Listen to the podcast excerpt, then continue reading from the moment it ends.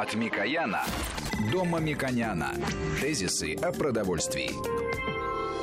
Здравствуйте, студия Валерий Санфиров и Мушек Мамиканян, председатель попечительского совета фонда премии Столыпина. Мушек Владимирович, здравствуйте. Здравствуйте, здравствуйте. Мушек Владимирович, еще одна тема, которая родилась в этом году, это она, в принципе, родилась давно, но президент решил на нее обратить особое внимание, это то, как продвигать то, что произвело сельское хозяйство, наш аграрный комплекс, уже не только на территории России, но и уже за рубеж. Это, в принципе, такая глобальная задача. И, и принципе... там был нюанс как раз. Э, президент говорил о том, что нужно стараться продавать Э, на экспорт продукты с высокой добавленной стоимостью, с высоким переделом. И такие яркие примеры в мире есть, когда мы продаем, например, просто зерновые культуры, а другие страны, покупая в том числе у нас зерновые, перерабатывают в муку и продают муку. Может быть, на следующем этапе мучные продукты, например. Да? Поэтому э, стратегическая задача России не только быть мировым экспортером, но э, стратегическая задача стоит в том, что мы должны продавать продукты с более высокой прибавочной стоимостью. Эти задачи стоят во всех отраслях. И пищевая э, отрасль, аграрный сектор не исключение, а скорее мы в начале экспортного пути, поэтому хорошо бы как раз нам, э, аграрникам, понимать, что мы можем остаться просто поставщиками сырья в мир. Поэтому э, это не очень хорошо как экспорт это хорошо, но э, лучше иметь прибавочную стоимость и создавать рабочие места, экономические переделы на своей территории. Но Маша, здесь... а можете да. привести еще пример? Я вот просто, когда вы сказали мука, но в моем понимании, ну, может быть, я не так понимаю, что это тоже так не очень особо... Да, да, это э, первый передел, это совсем э, примитивный процесс. Ну, например, э, продаете вы зерно, зерно стоит дешевле, чем мука, или же, даже давайте другой пример. Вот мы продаем, например, семечки, или же мы продаем масло семян. То есть это очень хороший экспорт, это хотя бы первичный, примитивный передел. Поэтому я бы сегодня хотел обсуждать не о первичном примитивном переделе, о более э, глубоком переделе, о тех задачах, которые на самом деле уже, с моей точки зрения, уже видны будущие перспективы потребления, мировой торговли продовольствием. И эти темы очень важны. И для потребителей важны, и для молодых ученых, специалистов, которые занимаются и ищут пути развития пищевых отраслей. Очень много интересных тем. Очень часто они сугубо научные, их обсуждение в эфире будет э, затруднено терминами, определениями ними и так далее. Но очень важно, э, что мы должны это обсуждать, потому что часть э, решений, которые приходят на аграрный рынок, они связаны с поддержкой потребителей. Если мы, наши потребители, не поддерживают эти новые виды изделий, новые продукты, новые технологии, то, естественно, российские участники рынка, компании, которые укрупняются, развиваются, они будут оставаться в плоскости традиционного производства, они инновации смогут применять с меньшим энтузиазмом и возможностью, чем их возможные зарубежные конкуренты. Мы об этом э, поговорим, и я приведу конкретный пример, как это выглядит. А, Маша, в таком случае, вот, э, вот вы сразу сказали, что если мы наши э, потребители, то есть мы не сможем использовать ту продукцию... Ну, конечно, потому что... Ну, например, если... это семьи, да. хорошо. Вот... Да, если, например, э, корпорация ставит свою задачу участвовать на международном рынке с какими продуктами, то, естественно, у него должен быть опыт, навыки, э, изменения, которые э, потребуются при изменении мировой конъюнктуры. Ему, естественно, нужно продавать аналогичные продукты и на собственном рынке, и вне собственного рынка, для того, чтобы диверсифицировать, потому что невозможно сделать исключительно продукт для экспортного производства. Конечно, можно, но это не совсем целесообразно, и пока российские компании решают проблемы обеспечения собственного рынка, естественно, они после этого этапа приступят уже к освоению экспорта в больших масштабах, чем сегодня. А какие продукты на экспорт лучше э, предлагать? Вот это очень важный вопрос для обсуждения, для того, чтобы их прикладная часть она основывалась на том, что сегодня наука будет предлагать. Поэтому очень важно сказать о характерной родовой э, черте, которая, можно сказать, и критично об этом можно сказать, что в России научные идеи, они рождаются, они оформляются, научные открытия э, производятся, это касается практически всех отраслей. А прикладное значение этих исследований мы потом, в конце концов, получаем в большинстве случаев Запада. Это э, в электронике, например, явные примеры есть. Э, в отраслях нефтехимии, наши ученые в советский период разрабатывали очень много интересных разработок, которые потом в виде уже готовых изделий приходят к нам. Но... Поэтому, чтобы в аграрном секторе так не происходило, хорошо бы это обсуждать. Хорошо бы обсуждать и в научной среде, что это делается, и в законодательной среде для того, чтобы дать преимущество тем или иным направлениям. Это тоже очень важно. И, естественно, с потребителями. Маша Кач, вы, кстати говоря, мы не много говорили, приводили примеры того, как э, высокие технологии приходят в нашу жизнь, в том числе из села. Например, ну, то, что аграрная продукция. Но э, сейчас многие уже не, не столько готовят, как раньше.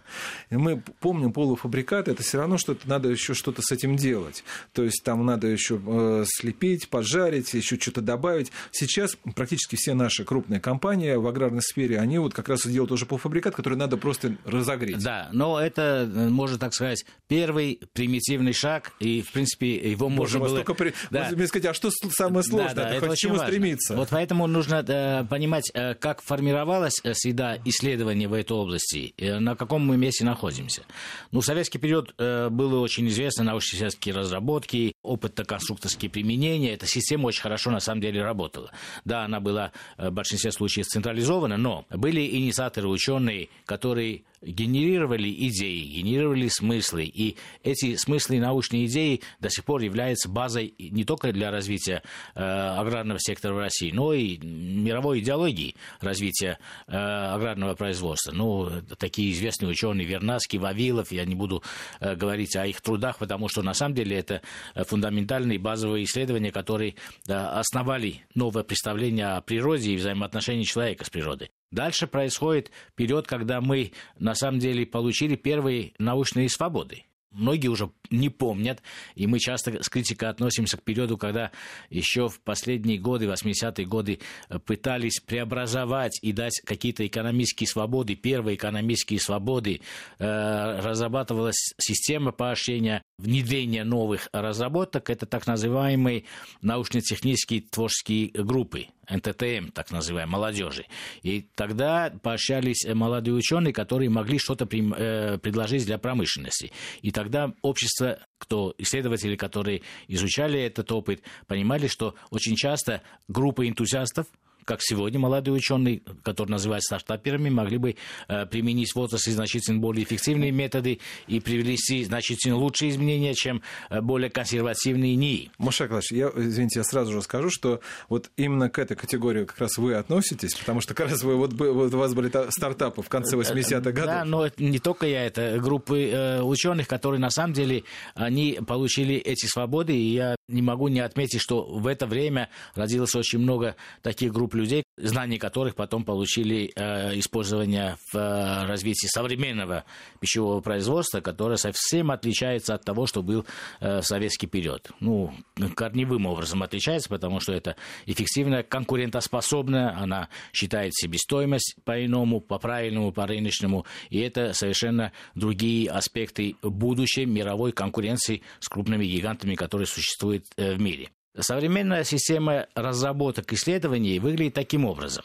Э, отечественные э, крупные корпорации, ну, практически все предприятия, имеют центры исследований и э, внедрений. Ну, или R&D по-английски, очень часто у нас много слов английских, но, в принципе, это исследование и развитие. Они изучают в основном тот опыт, который в мире есть. Они, конечно, прислушиваются к рынку, нашему рынку, который может дать какие-то импульсы к новому развитию. Но я вижу, что очень часто компании все-таки дублируют западный опыт – изменений, в большей степени верят э, тем процессам и технологическим э, наработкам, которые существуют на, Западе, а потом применяют России. Примет рынок или не примет рынок, это уже второй вопрос, это э, иногда удачно, иногда менее удачно, но такой путь развития. Но я очень рад, что сегодня в России создана система институтов развития. Их несколько таких систем, например, Сколково на слуху мы все знаем, и там в том числе есть агротехническая часть, которая которая э, поддерживает как раз молодых э, специалистов, группы ученых, которые пытаются внедрить новые разработки в аграрном секторе. И поэтому можно сказать, что да, в мире очень много э, продвинутых стартапов, но в России тоже очень много интересных идей. Мне было бы очень жалко, если бы в будущем эти идеи в виде уже готовых изделий, процессов, продуктов приходили на мировой рынок или пришли бы на российский рынок, не потому, что они здесь не смогли быть внедрены, а потому что мы просто не создали условий для того, чтобы это прижилось именно у нас. Потому что очень важно, чтобы и потребительское общество это поддержало. Ну, например, яркие примеры есть очень часто обсуждалось, люди даже запутались, и даже термины мне сложно произносить для того, чтобы не напугать опять э, наших э, слушателей. Потому что, например, э, наши эксперты, в том числе у нас в эфире обсуждали, есть генмодифицированные технологии, которые мы закрыли, мы не хотим, да, но есть геномные технологии вроде бы слова похожие, а это совсем разные вещи, да. Если завтра там э, какие-то новые разработки, а у нас такие есть, на самом деле в геномных технологиях мы предложим рынку, наш рынок будет путать это с генмодифицированными продуктами. Ну, это очень важно терминологически даже обществу преподносить о том, что мы имеем в виду. Или эмбриональные технологии, которые в животноводстве достаточно развиты, и в России они могут дать существенный эффект, и это э, экономия ресурсов и так далее. Это слово пугает наших потребителей? Не пугает наших потребителей. Вот мне это обидно, что очень часто, э, или вот нанотехнологическая обработка семян, ну, это такие э, очень эффективные, направленные на будущую эффективность э, проекты, которые в России могут развиваться, но могут получить препятствия в виде общественного порицания или представления о том, что любые такие изменения могут быть э, опасными и вредными. Поэтому, мне кажется, очень важно обсуждение с обществом именно таких направлений, объяснение на простых э, примерах, как эти продукты могут выглядеть, почему Россия э, должна заниматься и технологиями, и научными разработками по внедрению современных технологий э, в агропродовольственное производство и, естественно, создание тех продуктов, которые мы на рынке или совсем не видим, или их значительно меньше, чем на уже э, более развитых рынках. И с какими продуктами мы должны вообще э, встречаться и в нашей жизни через 10-20 лет, и быть экспортером продовольствия в этой сфере. Вот очень часто есть тезис такой, и практически на каждом уровне, и на высоком уровне, и на среднем уровне, и каждый человек знает, что Россия имеет очень хорошие возможности по водным ресурсам, по земельным ресурсам. Россия очень богатая страна. Но это не означает, что мы в чистом виде воду должны взять или каким-то образом новые русла создать для того, чтобы продать э, в азиатские страны, потому что их воды не хватает. Да? Это очень э, важная вещь. Или землю же мы не будем вывозить или продавать, или их приглашать, чтобы они... Это, что это означает? Это означает, что концепция участия России в экспорте продовольствия заключается в том, что нужно э, взять именно те продукты, на которые тратится максимальное количество земли и воды. Ну, например, э, в том числе у нас неоднократно э, обсуждалась тема об использовании пресной воды в мире. Но если берем исследования э, в целом использования пресной воды, то 80% ресурсов планеты используется для производства продовольствия. Представляете, да? А мы самая богатая страна по водным ресурсам. Ну и Бразилия, там Канада, это крупнейшие держатели практически пресной воды. Это означает, что мы обязаны использовать как раз нашу землю и наши водные ресурсы для того, чтобы производить продукты высокого передела. Это не только зерно, это не только мясо, но продукты, которые будут э, в конечном счете уже потреблять потребители там. Мы пока продаем сырье, это сырье проходит промышленную переработку в тех странах, которые э, купили у нас это э, зерно или растительное масло, о котором мы сегодня сказали. А потом уже э, их потребители получают эти продукты. Поэтому для планеты в целом и для России в частности рациональнее, умнее, правильнее делать продукты уже конечного спроса. Теперь э, задаемся вопросом, мы можем ли э, такие продукты транспортировать на такие расстояния? Ну, например, так, э, всегда хочется свежие продукты, и это совершенно нормально, а современные технологии позволяют сохранить свежесть этого продукта, ну, смотря в каком виде. Вот, например, сохранить свежесть э, овощей и фруктов э, сложно, но мы видим, что даже на нашем рынке есть овощи и фрукты, которые привезены с другого континента, вообще э, совершенно э, обратной стороны земного шара, например, из Латинской Америки, да, и это технологии позволяют и сохранить, и миновать сезоны, и миновать огромные расстояния. Машакович, а, мы продолжим разговор о высоких технологиях, которые можно использовать у нас и, главное, на экспорт, сразу после выпуска новостей. Тезисы о продовольствии. От Микояна до Мамиконяна. Тезисы о продовольствии.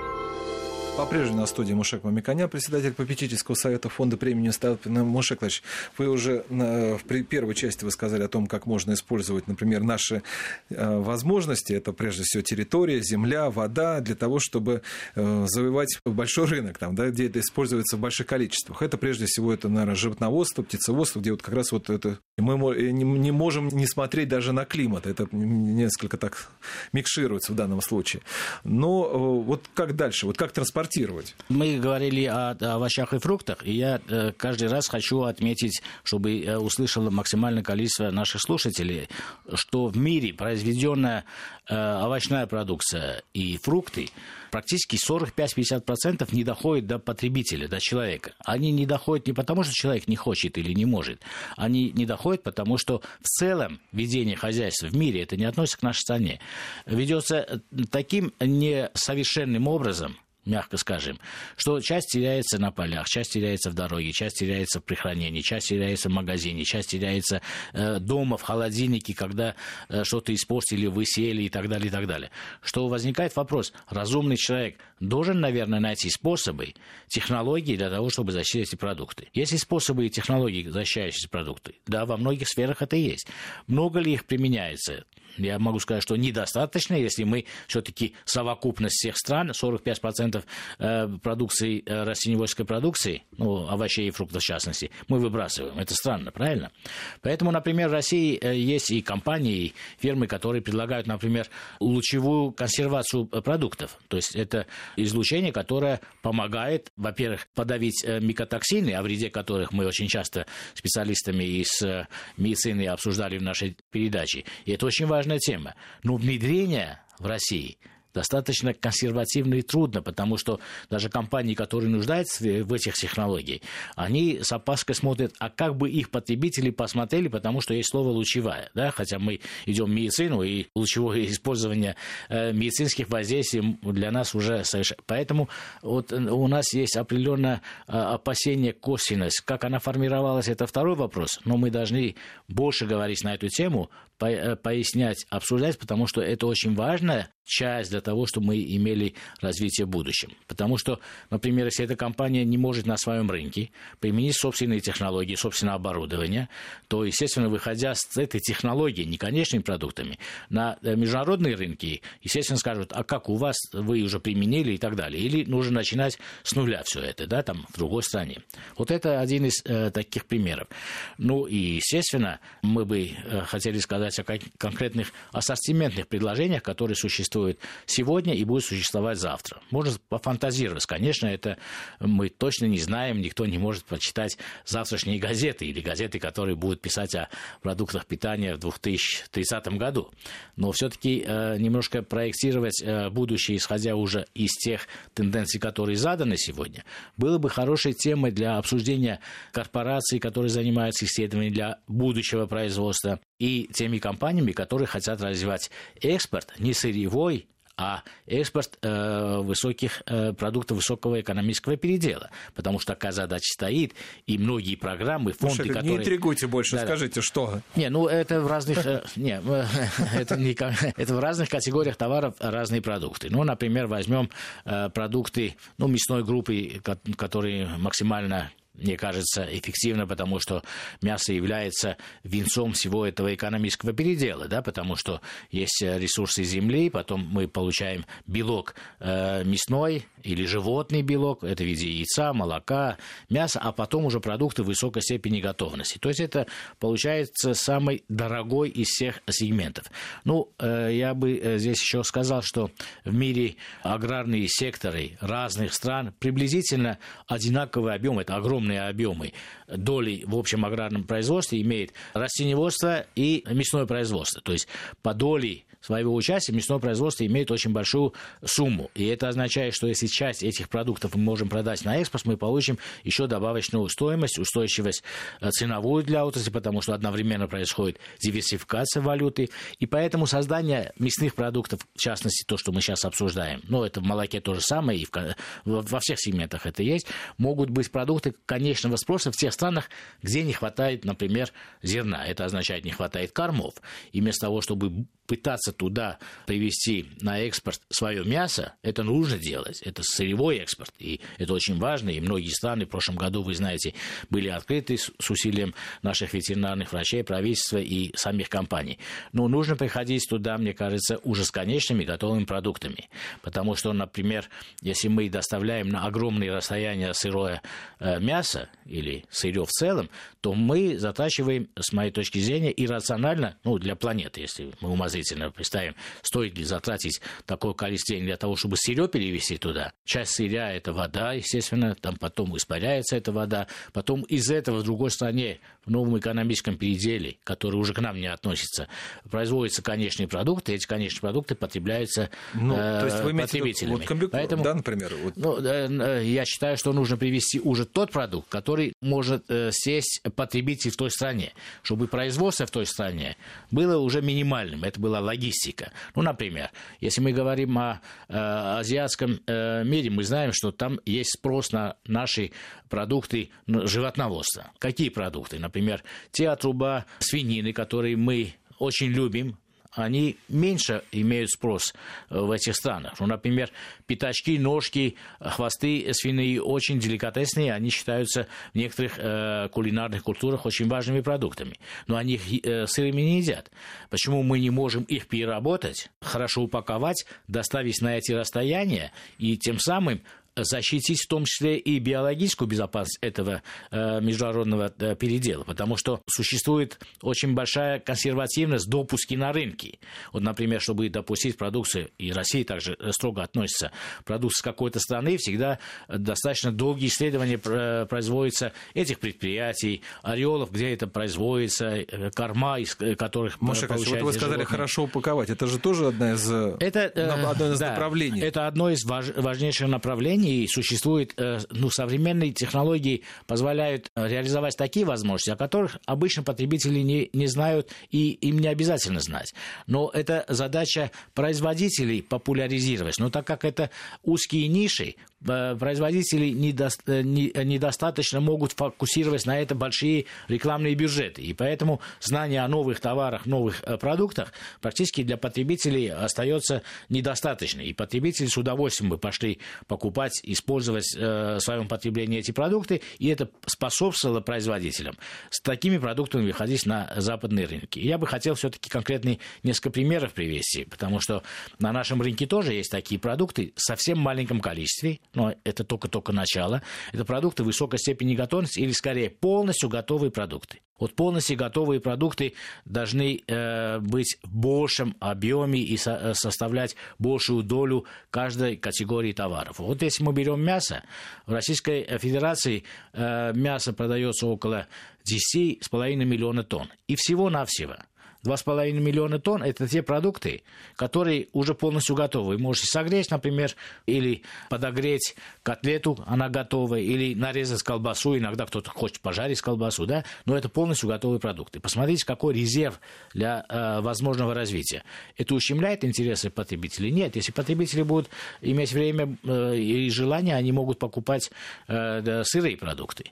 Но, в принципе, индустрии выгодно, и нам на экспорт выгоднее продавать продукты продукты высокого передела. Та задача, которая стоит, она стоит не только для экспорта, и стоит для внутренних целей, потому что это усиливает э, конкуренцию за то, чтобы вы купили конечный продукт по меньшей цене. Почему? Потому что когда массово производится какой-то продукт, ну давайте очень примитивный пример, вам покажется, что я просто фантазирую на тему, которая не существует, а я потом скажу, что да, эта тема существует, даже фотографии могу. Предположим, человек э, варит дома э, на завтрак яйцо. Ну, два яйца положил в кастрюлю, включил плиту. Значит, потребление электроэнергии идет, воду он э, потребил, э, эту воду потом он сольет, эту кастрюлю он маленькую э, должен э, помыть, так, а потом он еще охлаждает эти два яйца для того, чтобы, ну, сесть успеть э, до работы, сесть это, это яйцо и пойти. Представьте, вот какие затраты мы идем на единицу, например, яйца. А если это делается промышленно, в потоке, сразу свежее яйцо, которое получает э, фермерское хозяйство или большое хозяйство, где огромное количество производится яйца, одновременно сортируется, одновременно в свежем виде варится, и э, э, микробы, та же салмонелла, которая опасно может дойти до вашего холодильника, случайно вы рукой можете дотронуться и так далее, и так далее. Вы это все не, не будете иметь. Если вам нужно, например, в неделю 10 яиц, из которых 5 вы варите, а 5 используете в сыром виде, так эти 5 вы уже готовы купить. И это получается дешевле.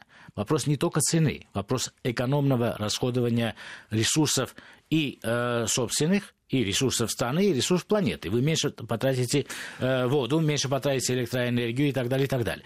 Поэтому Башакович, в, вот по этому не, не, пути будет развиваться неизбежно любая э, э, подотрасль. Э, пищевой Спар... цепочки. Смотрите, нет, вот мне кажется, про яйцо надо чуть подробнее, чтобы э, было понятно, потому что я думаю, что э, технологи это все поняли, а вот мы, вот потребители, не очень. И после прогноза погоды я вас еще попытаю немножко по этой теме. Тезисы о продовольствии. От Микояна до Мамиконяна. Тезисы о продовольствии. По-прежнему на студии Мушек Мамиканян. Мушек Ильич, вот вы сказали, что как можно использовать в недалеком будущем высокие технологии. Привели пример вот классический, с чего мы, собственно говоря, наш цикл программ-то и начали, это яйцо.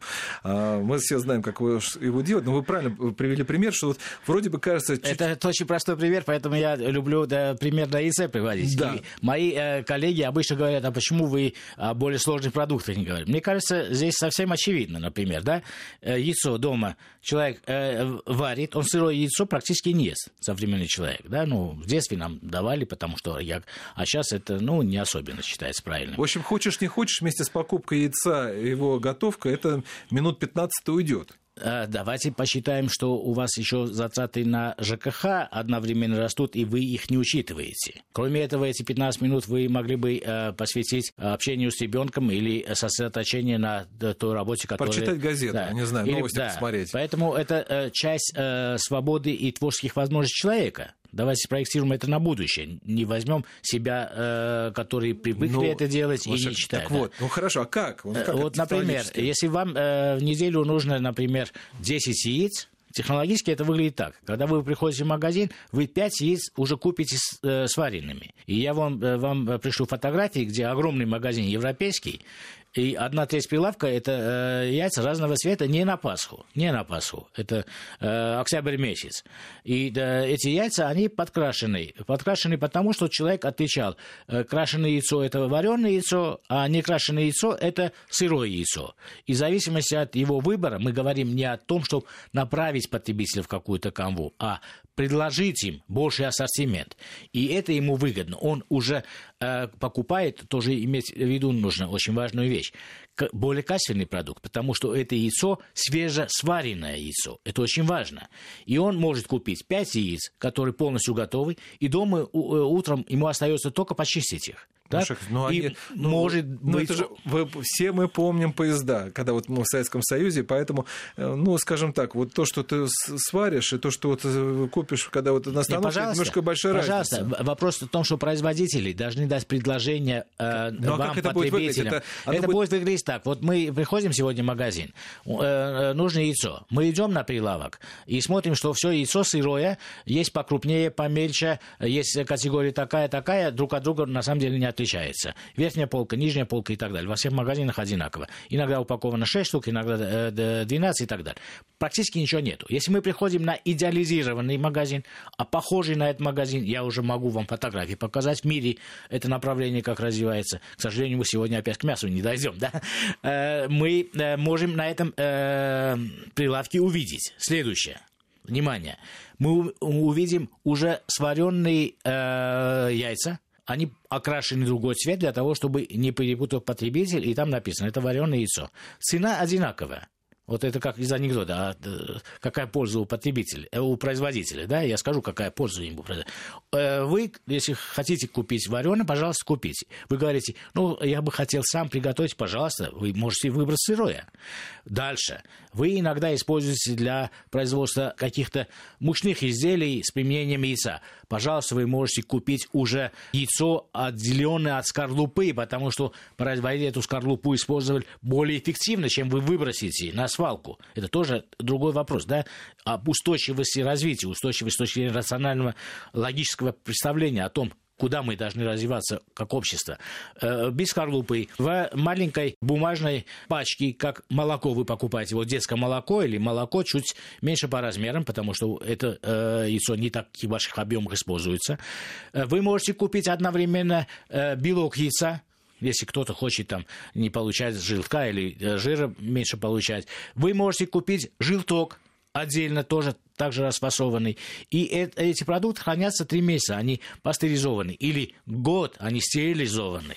Вы можете и то, и другое, и третье купить. Маша, вот так должен выглядеть. Как минимум прилавок, а я больше вам скажу. На фотографии вы увидите. Маша я вот, нет, я должен все же уточнить, потому что я думаю, что многие слушатели не поймут, что, во-первых, нельзя будет такого случая яйца красить в красный цвет, потому что мы уже договорились, что в скором времени принцип светофора и красный цвет будет, к сожалению, говорить о том, что в нем есть вредные вещества. Но поэтому надо по этот вопрос вопрос продуман. Но это второй вопрос. А вот главное... Ну, зеленый можно покрасить. Да, так да.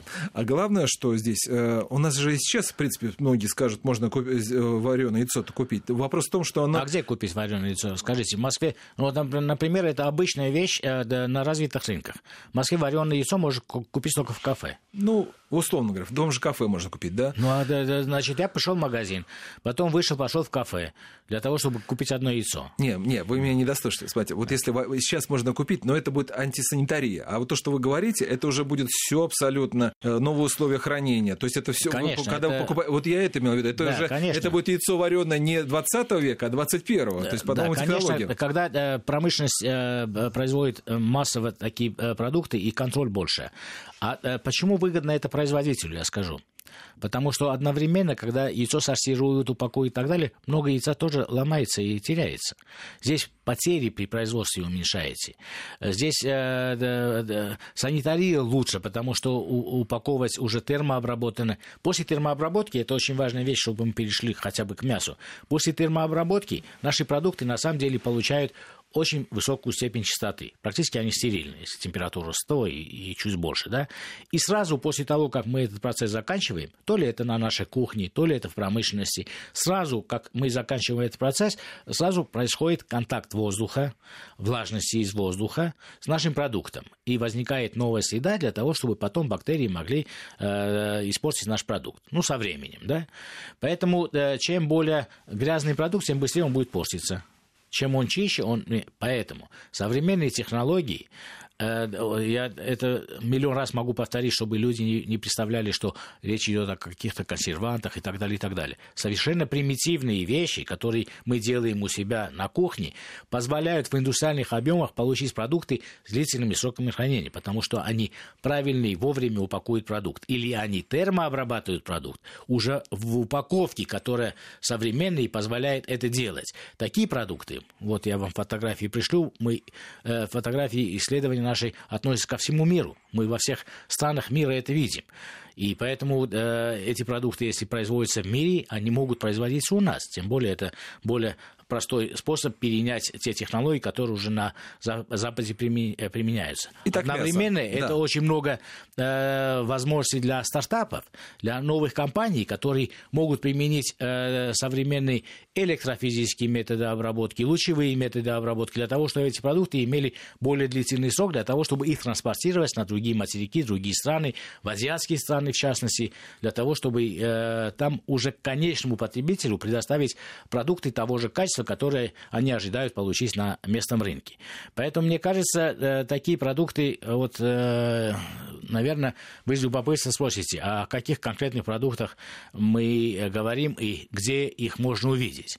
Но, к сожалению, в России э, я не могу сказать, что можете пойти в магазин и прообразы тех продуктов, которые я, это мое личное экспертное мнение, я считаю, что они самые перспективные и в ассортименте будущего, они будут иметь большую долю, это полностью готовые продукты.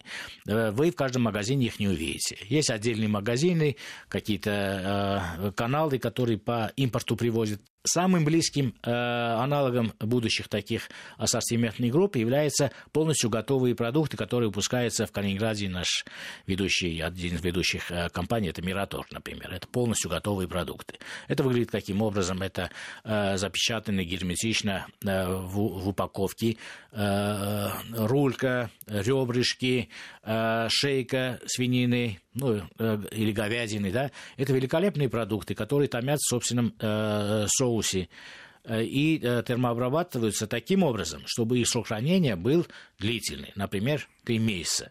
Я лично, например, пользователь аналогичных продуктов. И на Западе я покупаю, и здесь я покупаю, потому что это очень удобно. Посмотрите, мы сколько итераций, то есть действий у себя дома уменьшаем. Практически нам ничего не нужно. Мы раскрыли и согрели ну, можно э, в духовке согреть или э, в СВЧ, не готовить. Зачем нам готовить? Вот я, например, не очень понимаю, когда уже маринованы, а ты дома готовишь. Ну, это если мариновано, то вкус задает производитель. Они подбирают тщательно, конечно, этот вкус и так далее, и так далее. А зачем дома готовить? Потому что я считаю, что если приготовили и правильно хранили, это более Э, правильный подход, чем э, сырое э, мясо ты держишь, даже в маринаде, а потом готовишь. То есть я более свежий продукт, в кавычках свежий, то есть качество, которое я хочу э, сохранить, получаю тогда, когда я сразу готовлю, и лучше мне готовый правильно хранить. Ну, например, даже вот э, я хочу этот пример все-таки привести. Многие на рынке э, ищут парное мясо ну, извините, парное мясо после убоя животных это э, полтора-два часа. После этого парное не может считаться. Ну вот, исходя, например, даже из этой логики, если мы производителю, мы совокупность заказчиков, да, производителю говорим, ты в течение полутора часов термообработай, потому что я хочу продукт, например, ту же запеченную рульку из парного мяса это он только может сделать момент убоя за 2, э, и 2 часа после убоя. Дальше такое качество, ну, идеализированное качество или вкусы, на самом деле это не, не так значимо, но многие хотят, например, э, таких подходов, да, можно получить, когда вы сырье используете вот в свежем виде. Поэтому я считаю, что ассортиментные э, категории, которые содержат такие характеристики, как полная степень готовности, кратность веса, это очень важно, 200 грамм, 500 грамм, 3 килограмма для кафе. Это тоже очень важно для логистики, для хранения, для э, потребления. Широкий ассортимент от птицы, кончая э, бараниной, индейка, свинина и так далее, вы даете э, более широкий ассортимент. От э, потрошков, э, субпродуктов, которые в том или ином виде очень характерны для отдельных кулинарных культур национальных культур, можно сказать, кулинарных. И поэтому, например, в Азии мы могли бы сделать такие продукты из э, ножек э, свиных, или же из лапок, которые э, очень популярны в Азии, э, куриных, уже полностью готовые продукты, которые на их рынке будут продаваться конечным потребителям. Маша Кач, у нас, я так понимаю, что как раз мы подошли к практической части, и вот это я понимаю, что надо уже э, завершать. Я думаю, что это, вот вы сказали по поводу фотографии, вот действительно да, большое количество фотографий, как это все выглядит. Мы разместим это, чтобы наши слушатели тоже могли посмотреть, и обязательно уже на конкретных примерах с вопросами вернемся еще раз к этой теме. Теме. Я напомню, что у нас в эфире был Мушек Мамиканян, председатель попечительского совета фонда премии Столыпина. Программу провел Валерий Санфиров. Всего вам доброго. Тезисы о продовольствии.